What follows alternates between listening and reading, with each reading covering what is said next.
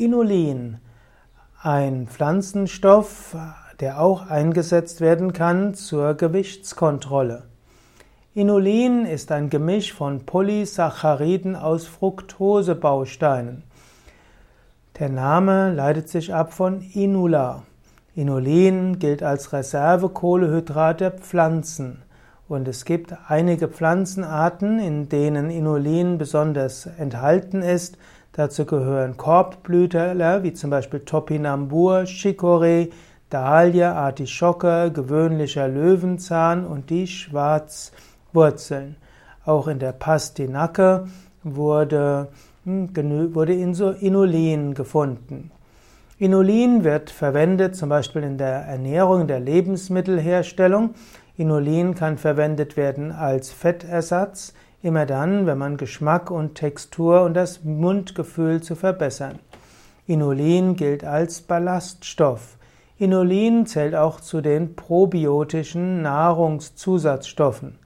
Pro Inulin kann auch von Bifidobakterien als Energie verstoffwechselt werden und so kann man auch Inulin zu sich nehmen, um die Darmflora positiv zu beeinflussen. Inulin kann auch in der Medizin verwendet werden. Inulin spielt eine gewisse Rolle in der Therapie der Zuckerkrankheit.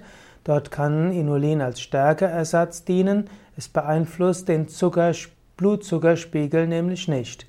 Inulin wird im Dünndarm nicht resorbiert, denn der Mensch hat das Abbauen der Enzym Inulinase nicht.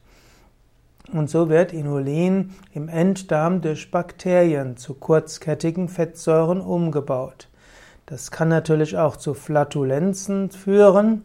Das heißt, es kommen Gase aus dem After heraus und das ist die einzig bekannte Nebenwirkung beim Verzehr inulinhaltiger Pflanzenteile.